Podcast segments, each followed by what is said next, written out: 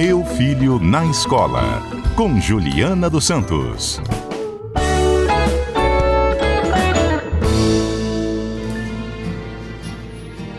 Eu não caibo mais nas roupas que eu cabia. Eu não encho mais a casa de alegria. Os anos passaram enquanto eu dormia. E quem eu queria bem me esquecia. Será que eu falei o que ninguém ouvia? Será que eu escutei o que ninguém dizia? Eu não vou me adaptar. Professora Juliana, a canção soa um pouco triste. Essa música Não Vou Me Adaptar dos Titãs, mas pode ser assim que se sentiu a aluna, né? Patrícia Linares, de 44 anos. Ela começou a estudar esse ano, 44 anos, e foi meio que ridicularizada pelas colegas, bem mais novas, né? 20, 21 anos. A vida ensina. Né? A vida ensina, as meninas debocharam muito dela porque ela tinha 44 anos. E você viu essa história e falou: quero falar sobre isso na CBN, porque isso envolve etarismo. E, e, eu lembrei aqui que era sempre comum ter um aluno mais velho assim na sala, pelo menos quando eu estudava. Boa tarde, professor. Boa tarde, Mário, ouvintes, toda a equipe.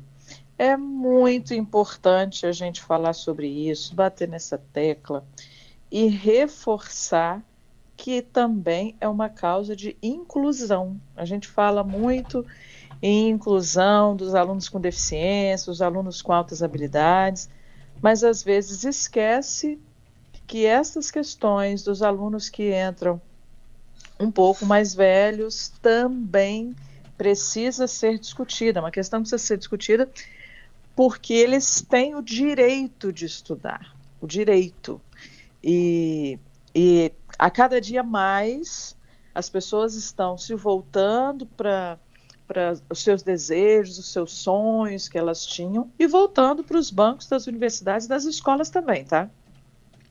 Sim, a gente percebe isso. E como você disse, é um direito saber se ela quer ou não estudar. Você ouviu o depoimento do Valdeci? Eu não cheguei a ouvir, não, Vou ler para você. Valdeci escreveu para a gente. Eu sou Valdeci, moro em Boa Esperança, entrei na faculdade com 35 anos e eu já era chamado de vovô.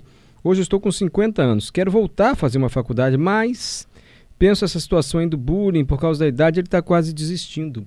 É... Como é que os professores também devem lidar com isso? Porque pode ser que o aluno seja bem mais velho que o professor. E tem aluno também que, por ser mais velho, tem mais experiência de vida, e ele fica até tumultuando a aula, porque sentou em cadeira de escola, vira menino de novo, né, professor? É, qualquer um, qualquer idade sentou. A gente tem uma, uma situação, por exemplo, já vivi isso, é caso vivido, tá? De um aluno de 70 e poucos anos, que ele não sabia nada, por exemplo, de computador, de sentar e fazer um trabalho no computador. Aí, como a gente usa muita tecnologia na sala de aula e tudo, é, esse tumulto, às vezes, que ele causava, é porque ele não sabia usar, e os amigos, ah, mas não vai dar tempo. Então, era um tempo que a gente precisou parar para ver quem seria o aluno com disponibilidade para fazer uma tutoria mesmo com aquele senhor já, para ensiná-lo básico, por exemplo, da computação ali, do Word, Excel, o, o, básico do Word ele precisava saber.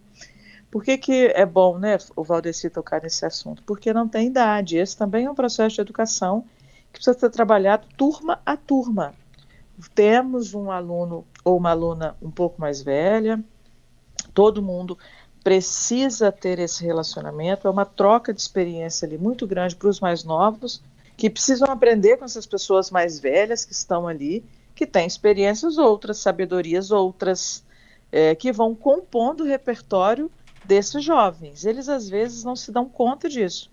É a própria instituição, é o próprio professor que tem que parar para esse outro momento pedagógico que a gente chama.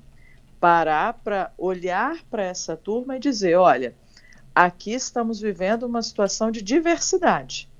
Então, nessa situação de diversidade, nós precisamos incluir todas as pessoas. Somos pessoas, pessoas com objetivos. Umas é, conseguiram os objetivos mais cedo, outras não. Uhum. Né? Mil, mil coisas acontecem na vida é, de um estudante, de um indivíduo, que ele precisa parar para trabalhar, parar para cuidar do filho, parar às vezes para cuidar dos pais.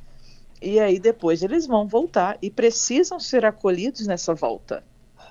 Sim, é, e é um preconceito mesmo que se vê na sala de aula. Esse caso que ficou tão difundido agora aí na internet, em reportagens de televisão também, como é que você reagiu, você que é especialista em educação, quando viu aquelas meninas assim? É uma imaturidade ou Total, né? é uma certa maldade também?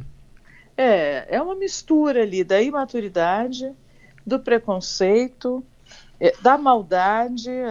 Tem um autor que divide o que é maldade e o que é perversidade, né? É uma da, maldadezinha que elas têm ali.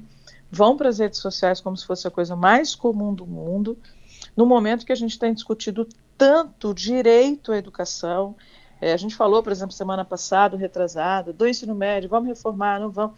Quer dizer, a gente está discutindo educação para todos. E aí, quando você se depara com um vídeo desse e ele acaba chegando para a gente em diversas vias, você toma de novo um choque, porque que educação que a gente está fazendo na sala de aula também do básico e que educação familiar que a gente ainda vê casos desse de é, casos né, desses de, de, total preconceito. Então é uma reflexão muito grande e, e às vezes indigesta, porque envolve família, escola, formação de sujeito é, e, e o que que nós estamos fazendo nesse meio todo para ainda é, se deparar com, com esse vídeo que foi, depois uma das meninas falou, não, eu quero uma brincadeira de mau gosto. Quer dizer, será que sabe medir o que é, brincadeira? Será que é uma brincadeira de fato? Ou é uma desculpa depois que o caso viralizou? Né? É, é uma repercussão muito grande. Sim. É, esse caso, para quem não acompanhou, as meninas de 20, 21 anos estavam debochando e ridicularizando a aluna de 44 anos. É, professora, tem tanto comentário, eu vou ler para você fazer o seu comentário aqui em cima dos comentários, tá o seu comentário final. Carlos Eduardo, sempre gostei de conviver com pessoas de mais idade, experiência é tudo. Isso é o Carlos Eduardo. Ah, Eduardo, olha, quando eu tinha 49 anos, entrei para a faculdade de gastronomia, aos 49 anos. É. Exerci a profissão, continuei estudando. Aos 50 anos, entrei para a UFES, onde cursei serviços sociais, também me formando. Há dois anos atrás, entrei na UFES novamente, estou cursando ciências sociais. O que posso é dizer para essas alunas? Elas não têm fundamento nenhum, estão sendo muito mal orientadas. Em termos de educação moderna, elas estão totalmente por fora. Independentemente da idade, as pessoas podem estudar e se formar em. Meu nome é Eduardo. Hoje eu tenho 62 anos de idade. Arrasou, Eduardo. 62 Nossa. anos e continuo estudando. A Kerlin também mandou uma mensagem, mas Kerlin já não é bem relacionada à educação. Você viu aí a mensagem do Eduardo, 62, na sala de aula? É, é isso. O Eduardo, ele, ele internalizou uma tecla que a gente está batendo, batendo, que é aprendizagem ao longo da vida. A gente nunca para de aprender. Fez gastronomia, serviço social, depois, se ele quiser fazer um mestrado, uma pós, ele vai fazer e vai continuar aplicando o conhecimento porque a expectativa de vida está maior. As pessoas estão vivendo mais, com mais qualidade de vida e podendo, de fato, estudar. E estudar o que elas quiserem, né? E uhum. quando elas quiserem. É para isso que a gente tem que ter abertura nas escolas. Estudar sempre. E aí é a escola formal e as escolas informais, né, que são tantos cursos livres que existem, essa autoformação também que a gente incentiva tanto as pessoas a estar, estarem nessa atualização constante. Olha que legal a mensagem da Rani, Juliana. Eu e minha irmã, quando começamos a estudar, estávamos atrasadas, morávamos na roça. Então, ter transporte era difícil, só quando minha avó nos levava a pé, todos os dias. Na primeira semana de aula, a própria coordenadora da escola disse que seria difícil acompanhar porque já estávamos começando atrasada. E eu, em especial, já estava velha. A coordenadora falava para ela: Eu não queria ir, não queria ir, mas minha avó disse: Faça, esquece os outros. Detalhe: a gente passou sempre de ano e os outros, muita gente reprovou, ficava de recuperação e aí elas tinham um bom desempenho. Bacana, tá vendo?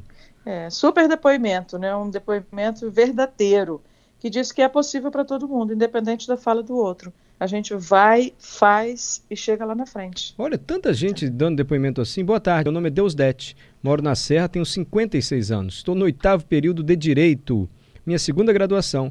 Decidi voltar a estudar após a aposentadoria. Fez muito bem para mim, fui muito bem acolhida. Por toda a turma e pelos professores. Que bom, Deus Dete. E como você está é. dizendo, está muito como isso, né? A gente buscar uma segunda opção de carreira, um segundo curso. Muito, muito. E às vezes a realização de um sonho, porque, ah, eu fiz, por exemplo, uma, minha primeira graduação não era aquela que eu queria fazer, porque eu não podia, trabalhava o dia inteiro na época, aquela coisa toda.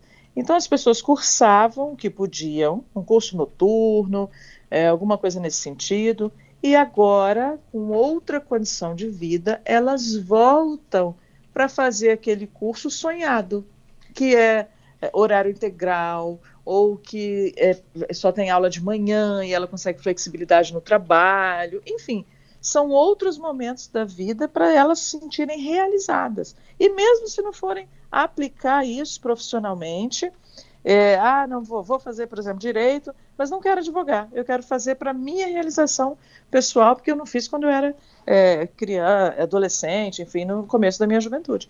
Então é disso que a gente está falando, de poder escolher. E quando se escolhe, ter essa diversidade no espaço escolar formal e com acolhimento. As pessoas Sim. precisam ser incluídas de fato. Obrigado, professora Juliana. Até a próxima terça-feira. Até terça, se Deus quiser.